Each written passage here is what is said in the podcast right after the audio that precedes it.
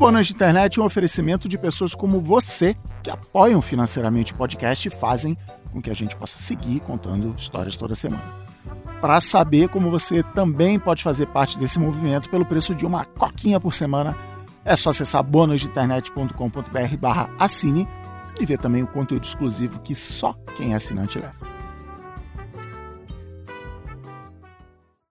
Boa noite, internet. Boa noite, Brasil. Eu sou Cris Dias.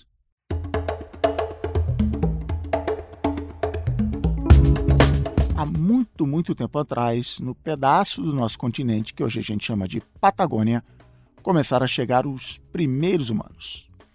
O clima era bom no verão, era gelado no inverno, mas a terra parecia boa para se viver. Eu não sei se naquela época a gente já parava para se preocupar se a vista de um lugar era bonita ou não, porque né, não morrer de fome era uma prioridade maior. Mas o vale do lago Nahuel Huapi, no meio da Cordilheira dos Andes, era sim um belo lugar para se viver, mesmo sem ter Instagram para mostrar para os amigos. Quando chegaram lá esses primeiros humanos, eles repararam que algumas árvores tinham umas bolotas laranja meio parecidas com favos de mel, só que com tubinhos redondos. Aí né, o ser humano não se aguenta, vai lá e prova aquilo para ver se é gostoso. E valeu a pena. Aquele cogumelo era a coisa mais deliciosa que aquelas pessoas já tinham comido na vida, um gosto docinho.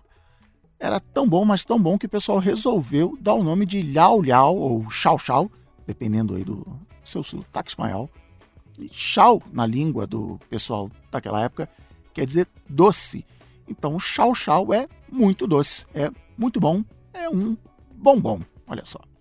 A tribo prosperou, o pessoal foi ficando por ali e a vida era boa. Até que um dia chegaram os colonizadores espanhóis e a vida não foi mais tão boa assim, mas essa história fica para outro dia. Hoje, esse pedaço da Patagônia virou o destino de um monte de turista do mundo todo que passa dias de verão e inverno na cidade de Bariloche. Gente, aliás, como eu, em 2005, eu casei com a Ana e lá fomos nós para Bariloche passar nossa luna de miel. E aí, sabe como é? A gente foi fazer aquele city tour, aquela passada rápida numa van bem padrão, com um guia animado que falava um portunhol avançadíssimo. Essa história do cogumelo chau-chau ele contou pra gente no alto de uma das montanhas da cidade, perto de um dos pontos mais fotografáveis de Bariloche, um hotel bem grande feito todo de madeira, tipo uma cabana canadense, só que gigante. O nome do hotel é Hotel Chau Chau e a origem desse nome é o tal cogumelo tão famoso e tão docinho. O guia era um contador de histórias profissional, do tipo que conta a mesma história todo dia, várias vezes por dia, e vai aprendendo com a reação do público quais as partes boas, quais as partes que ele precisa mudar, que é exatamente o que fazem os bons comediantes de stand-up e os atores de teatro. Quando ele chegou na parte da explicação de que chau chau é muito doce, ele fez uma pausa estratégica. Nessa hora eu pensei, caramba, eu quero muito provar esse cogumelo, que deve ser delicioso. Aí o guia espera todo mundo da van pensar nisso, em comer o cogumelo, e explica que se a gente fizesse isso, não ia sentir nenhum gosto. É porque as nossas papilas gustativas hoje em dia provam coisas muito, mas muito mais doces do que aquele cogumelo, e que era o cogumelo mais doce do mundo 10 mil anos atrás, não é nada hoje em dia se for comparado a uma barrinha de chocolate de um real ali da padoca. Nessa hora, eu e todos os turistas da van soltamos um mar de decepção, que devia ser exatamente a reação que o guia queria.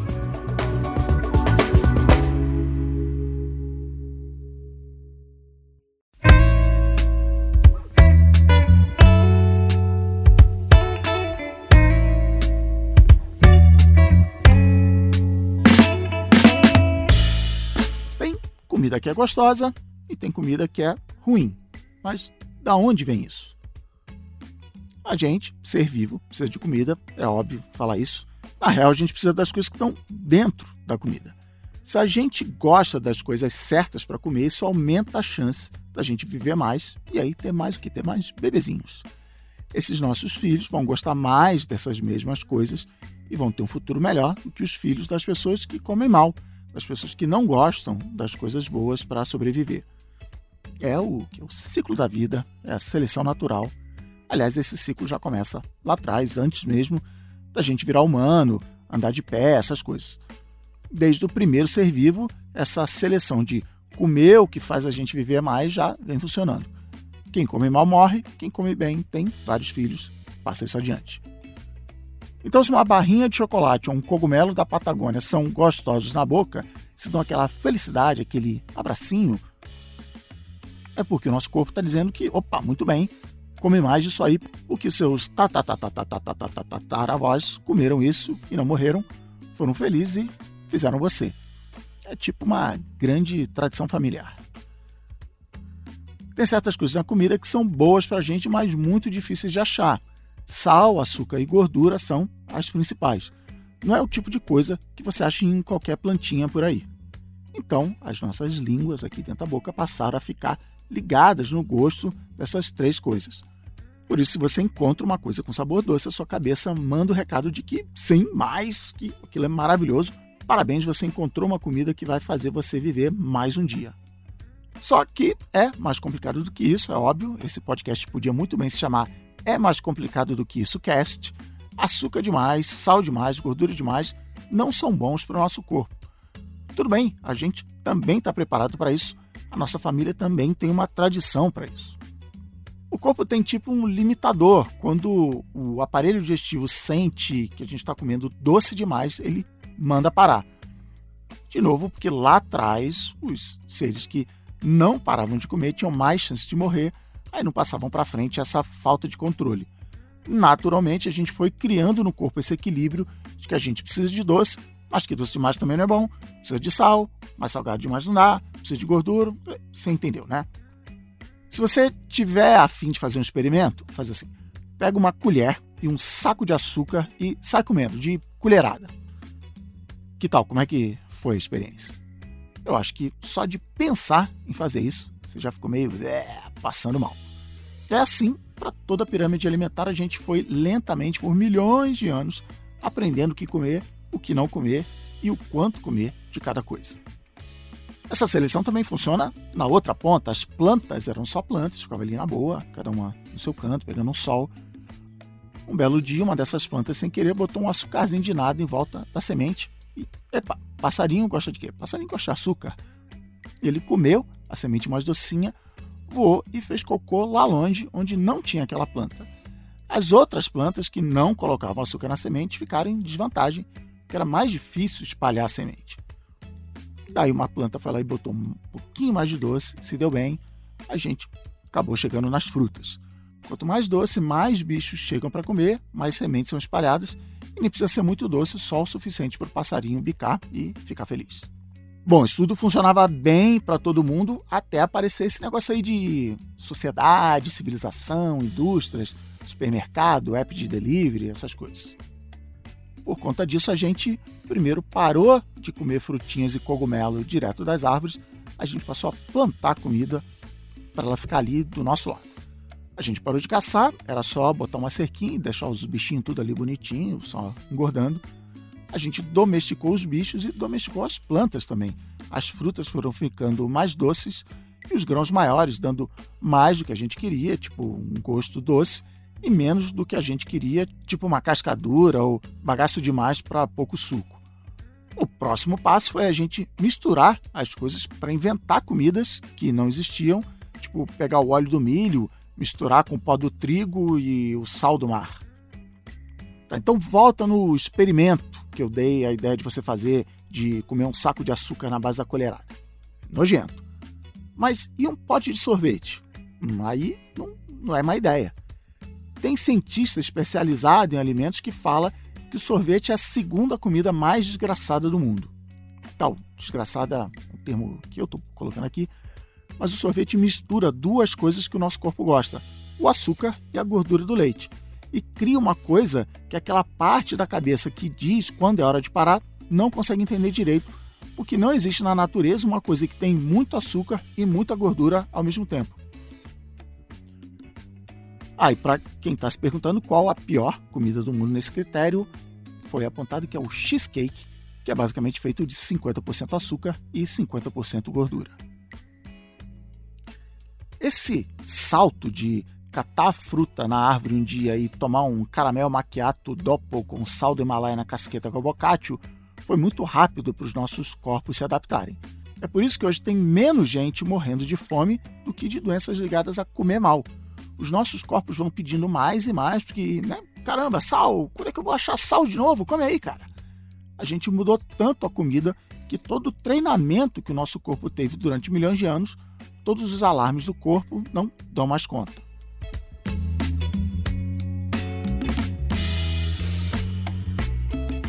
Se você virasse para uma dessas pessoas que chegou lá na Patagônia 10 mil anos atrás e falasse que um dia ia ter tanta comida no mundo que ia dar para comer um pratão três vezes por dia, eu acho que a reação ia ser de que isso é uma coisa ótima. Comida é bom, comida nunca é demais, comida é vida. Só que cá estamos nós, os privilegiadinhos, mais preocupados com a nossa dieta do que com faltar comida no prato. A gente vem entendendo que vai ter sim que parar para prestar atenção em tudo que come, porque se a gente for confiar só no que a gente tem vontade de comer, vai dar ruim.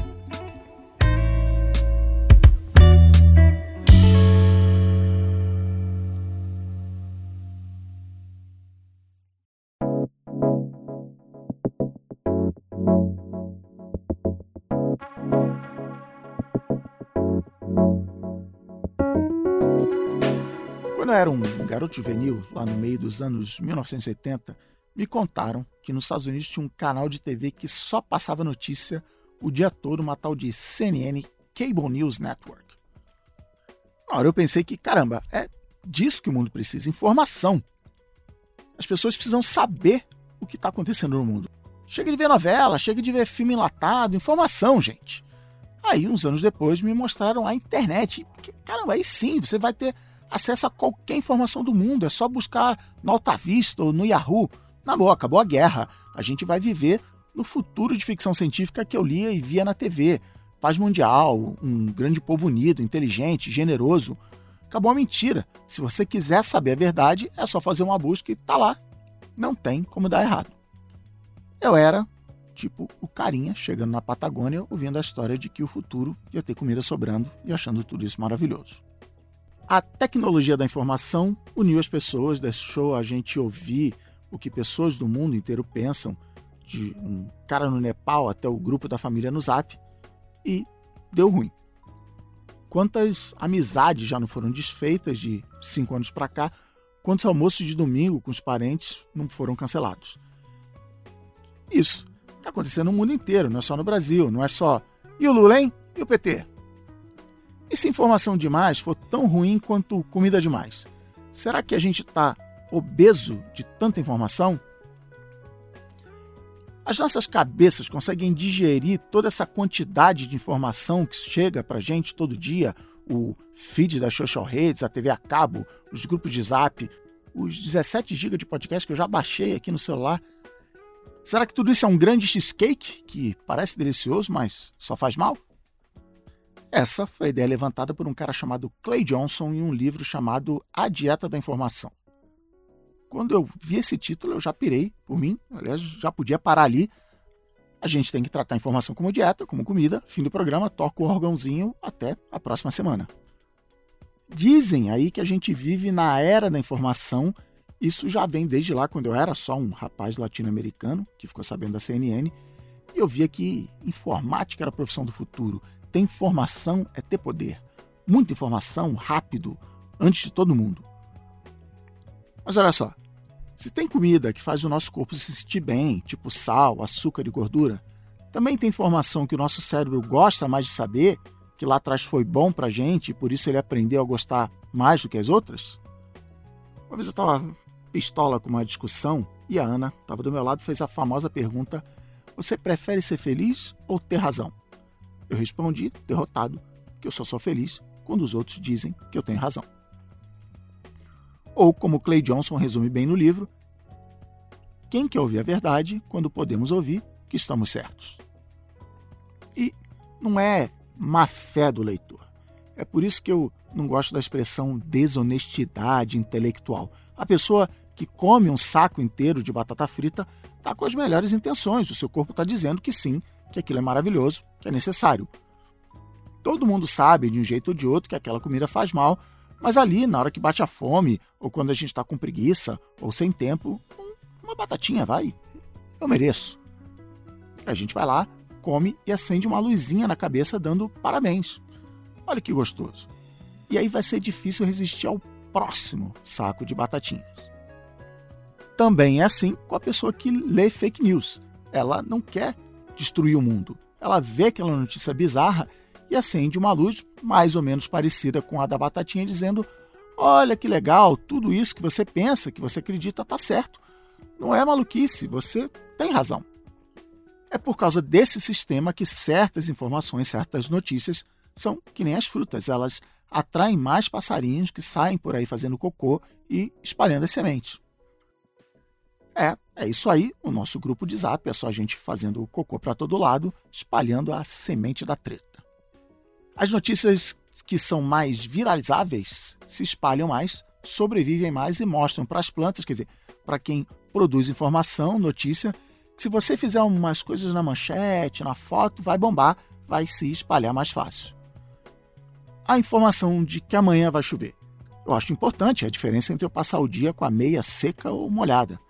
Mas ela não acende nenhuma luzinha na minha cabeça. Já quando eu leio que aquele político falou uma besteira ou que aquele famoso lacrou, aí, rapaz, acende uma árvore de Natal na minha cabeça eu quero mais, eu quero passar isso adiante. E é porque eu gosto de você, eu quero ver você feliz, que nem eu fiquei. E depois eu vou lá no Twitter ver quantos RTs eu ganhei para acender mais luz ainda. Dá mais dinheiro vender chocolate do que vender brócolis. E dá mais dinheiro criar histórias que confirmam que eu estou certo do que histórias que podem abalar alguma coisa que eu acredito. Só que se eu como um monte de besteira, o máximo que vai acontecer é eu morrer com as veias entupidas. Já quando eu consumo informação ruim, eu começo a afetar o mundo em volta, a brigar com as pessoas e a votar errado. Não tem jeito. Se a gente quiser chegar até o fim do século, todo mundo vai ter que fazer dieta. A gente vai falar sobre como tentar evitar isso depois do break.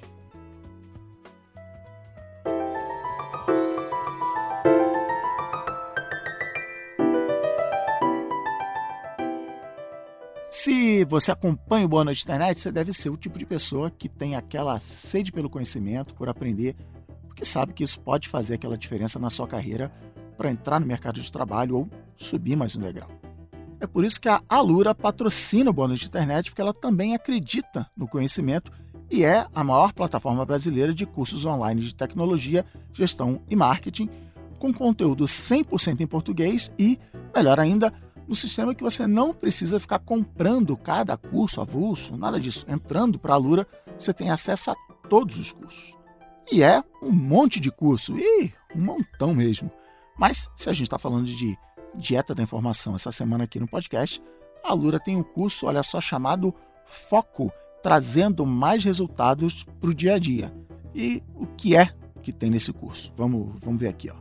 Ferramentas para promover o seu foco quais são os principais vilões do foco, como evitar distrações, como exercitar a sua motivação e como usar o poder do hábito a favor do seu foco.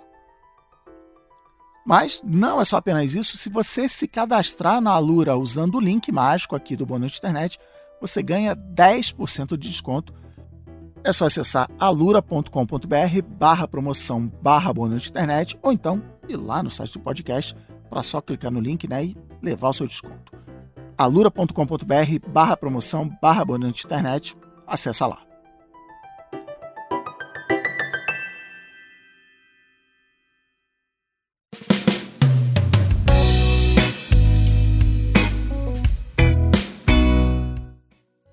Dieta não é comer menos, dieta é o que a gente escolhe comer. No mundo hoje, uma boa dieta de comida ou de formação tem a ver com vencer uns instintos bem básicos, tipo esses que a gente vem falando até agora aqui no podcast. O preço da comida, por exemplo, é outra coisa que joga contra a gente. É mais barato fazer comida processada do que uma bela verdura orgânica. É, industrialização é isso aí. Fazer informação ruim também é mais barato. É só você não, pesquisar, não se informar, não revisar e não verificar os fatos.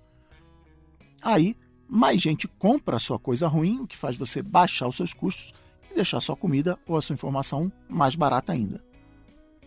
Então, tem que escolher bem, não tem jeito. Tem que olhar o rótulo, ver o valor nutritivo, tem que fazer um prato com todas as cores, tudo aquilo que você sempre ouviu falar, só que agora também para informação. Não dá para botar para dentro só o que faz a gente se sentir bem sem nem ver como aquilo foi fabricado. Mas tem uma coisa que eu discordo muito do Clay Johnson quando ele fala lá no livro em Dieta da Informação. Ele acha que não adianta a gente culpar os veículos de comunicação pela informação ruim que a gente consome, do mesmo jeito que a gente não pode culpar a indústria da comida pela nossa obesidade. Ele, como bom americano, acha que as empresas estão no direito delas, não, elas estão cumprindo o dever delas de gerar lucro para os donos e acionistas. Por isso, ele fala que a responsabilidade é nossa de ingerir só o que faz bem para a gente, e aí a mão invisível do mercado vai fazer as coisas que não são boas para a gente sumir. Ele acha que as empresas só estão dando para a gente o que a gente quer e a solução é a gente querer coisas melhores. Eu Acho que até faz sentido, mas é uma batalha meio injusta, principalmente se a gente pensar que a indústria da comunicação e da comida sabe muito bem como funciona o nosso corpo e aí fazem produtos cada vez mais irresistíveis, campanhas de marketing, promoções, essas coisas. Eu não vim aqui dizer qual a solução para a dieta do mundo, mas deixar tudo nas costas de quem já trabalha sei lá quantas horas por dia, pega busão para casa, cuida das crianças. Não, a gente precisa de ajuda. Mas tudo bem, se é para construir pontes, eu vou concordar com Clay no seguinte: a responsabilidade tem que ser minha e sua de consumir informação boa, mas no sentido de que não dá para ficar dizendo que são só os outros que consomem lixo, mas a gente é espertão e só se informa de coisa orgânica, pura, limpinha. Que eu sou inteligente, os outros são burros, mal informados e desonestos. Não, nada disso. Todo mundo tem os dedinhos sujos de farelo de biscoito. Aí, ah, uma outra coisa importante: o livro Dieta da Informação foi lançado em 2012. Obama sendo reeleito, dólar a dois reais, aquela maravilha. Tempo bom que não volta mais. E de lá para cá não foi só a guerra da informação que piorou, o Clay ainda foi acusado de assédio sexual por mulheres que trabalhavam com ele em 2008 e ele reconheceu que errou. Então, o que, que a gente pode fazer? Para começar a entender como a informação que a gente consome é produzida, é fabricada, o processo mesmo. E fora isso, deixa eu contar para você aqui o que eu faço. E, né, eu sou só um privilegiadinho, esses são os meus primeiros passos e é só o que eu faço. Depois você me conta aí o que você faz para não ter obesidade de informação, mas vamos lá. Bom, primeiro eu desligo o máximo de notificações do meu telefone, é a dica mais famosa do mundo para dieta da informação. O botãozinho lá não perturbe do meu celular fica ligado quase o dia todo, até porque eu tenho uma configuraçãozinha lá para ele tocar se alguém da família me ligar. E ó, eu faço isso já tem um tempo e posso garantir, falo com tranquilidade, que o mundo não acabou por causa disso. Depois eu tento colocar uma dificuldade a mais para chegar nos apps que eu quero evitar eu não posso simplesmente desinstalar o Twitter e o Facebook do meu telefone. Eu uso eles para divulgar o bando de internet, para interagir com os ouvintes, essas coisas. Também eu gosto dessas redes, eu dou minhas risadas, eu vejo que os amigos andam fazendo, as milhares de fotos de filhos e filhas da galera, os memes, os GIFs. É legal, só não pode ser isso o tempo todo, porque abrir esses apps é um ato reflexo naquele momento de microtédio. No episódio sobre não fazia nada, eu falei um pouco disso, mas a gente hoje tem uma dificuldade gigante de ficar um segundinho sem fazer nada, a mão vai no bolso na hora. Por isso, o que, eu fiz? Eu joguei os ícones do Twitter e do Facebook para a última tela do celular, mas depois eu resolvi dar um passo a mais e apagar o ícone. Para abrir o app, eu tenho que ir na busca do Android, digitar o nome e abrir. Ainda é fácil o suficiente, mas é um pedágiozinho mental que me bota para pensar se eu realmente preciso abrir o app ou não. Eu também saí de grupos de zap com muita treta e gente que não é do meu convívio diário, cortando a vontade de tretar, a vontade de mostrar para o mundo todo o quanto eu tô certo. Mas só isso não resolveu tudo. Várias vezes eu abria o celular de manhã, dava aquela ronda pelas social redes e eu comecei a reparar que eu ficava desgraçado da cabeça o resto do dia. Por isso eu criei uma regra de que eu não vejo feed de rede social antes do almoço. Aí a minha cabeça já está no lugar e fica mais difícil estragar meu dia com algum absurdo que é publicado por ali. Nem sempre funciona. Hoje mesmo eu já tentei dar uma lacradinha de manhã. Ninguém falou que fazer dieta é moleza.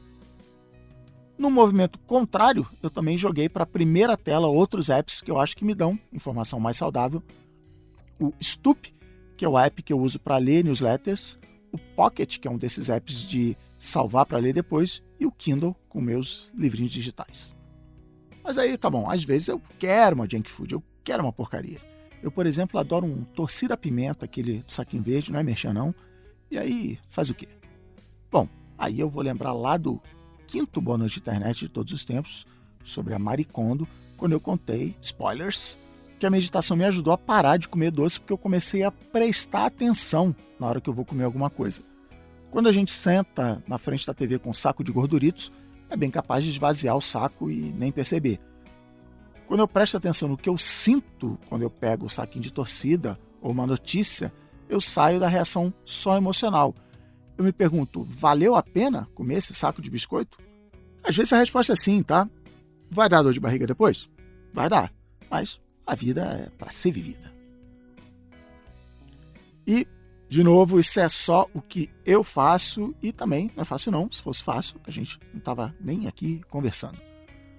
E provavelmente você reparou que eu não falei de TV. Eu vejo muito pouca TV hoje, eu nem sei dizer o porquê, só não vejo, só saiu do meu hábito. Ou então você está se perguntando do Instagram. Ele está aqui, ele fica na primeira tela do celular, mas o Insta é uma app que eu não costumo ficar muito tempo, sei lá, ali não, não me pega desse jeito que os outros pegam. Eu acho até que ia me dar melhor como creator profissional, né? Também já falamos disso aqui no podcast, se eu fizesse mais coisas lá no Instagram, mas eu justamente acabei de falar que é bem mais lucrativo publicar conteúdo dizendo que as pessoas estão certas e eu daqui inventei esse podcast que faz exatamente o contrário, tenta mostrar toda semana que a gente não sabe nada e é cheio de bugs na cabeça. Mas tudo bem, se eu for a saladinha na sua dieta da informação, tá tudo certo, eu tô feliz.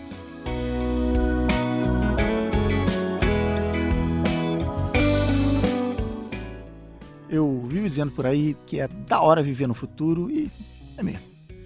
Eu vou seguir aqui acreditando que a tecnologia trouxe muito mais coisas boas do que ruins para a gente, só não é tudo 100% maravilhoso. Já dizia o ditado, você é o que você come, então você é o que você consome. Tem uma galera aí lucrando em fazer a gente consumir o que não faz bem. Então bora seguir daqui aprendendo sobre os tais bugs mentais que a gente tem para conseguir ter uma vida mais saudável com nós mesmos e com os outros.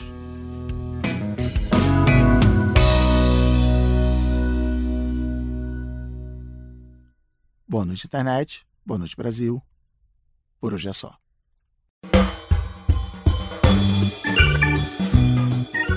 A internet. De volta das férias em definitivo, como diria o Gavão, e eu realmente quero saber como você faz a sua dieta da informação. Manda lá nas social redes, eu sou o arroba Cris Dias no Twitter, no Facebook, passa lá. Ou então faz melhor, comenta lá no grupo secreto do Bônus de Internet, habitado, muito bem habitado, por quem apoia aqui financeiramente o podcast para a gente continuar contando histórias toda semana. Durante as férias agora eu encontrei com uns amigos que falaram ah, Cris, eu vou assinar, mas dá trabalho, eu tô enrolando. Meu amigo, não dá trabalho nada, rola tudo no PicPay. Você só precisa instalar o aplicativo se cadastrar e assinar o bônus internet, molezinha. Depois acontece tudo automaticamente. Você está apoiando aqui o projeto. Mas então tá, para dar aquele incentivo para você instalar o PicPay, eles vão rachar a conta com você e depositar de volta no seu saldo até 10 reais.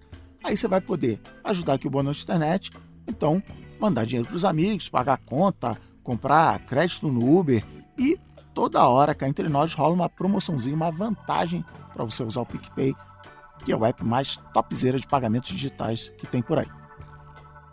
Então, se você acha que o bônus de internet teve aí algum valor para você, passa lá no boanoiteinternet.com.br barra assine e me paga essa coquinha aí pelo valor de uma coquinha zero, uma cervejinha, uma empadinha, um espetinho por semana. Você ajuda a gente a continuar contando histórias aqui toda semana. Passa lá, boanoiteinternet.com.br barra assine. O Boa Noite Internet é uma produção da Ampere, é editado pela Jéssica Correia e é gravado nos estúdios Inovabra Habitat. Até a próxima semana.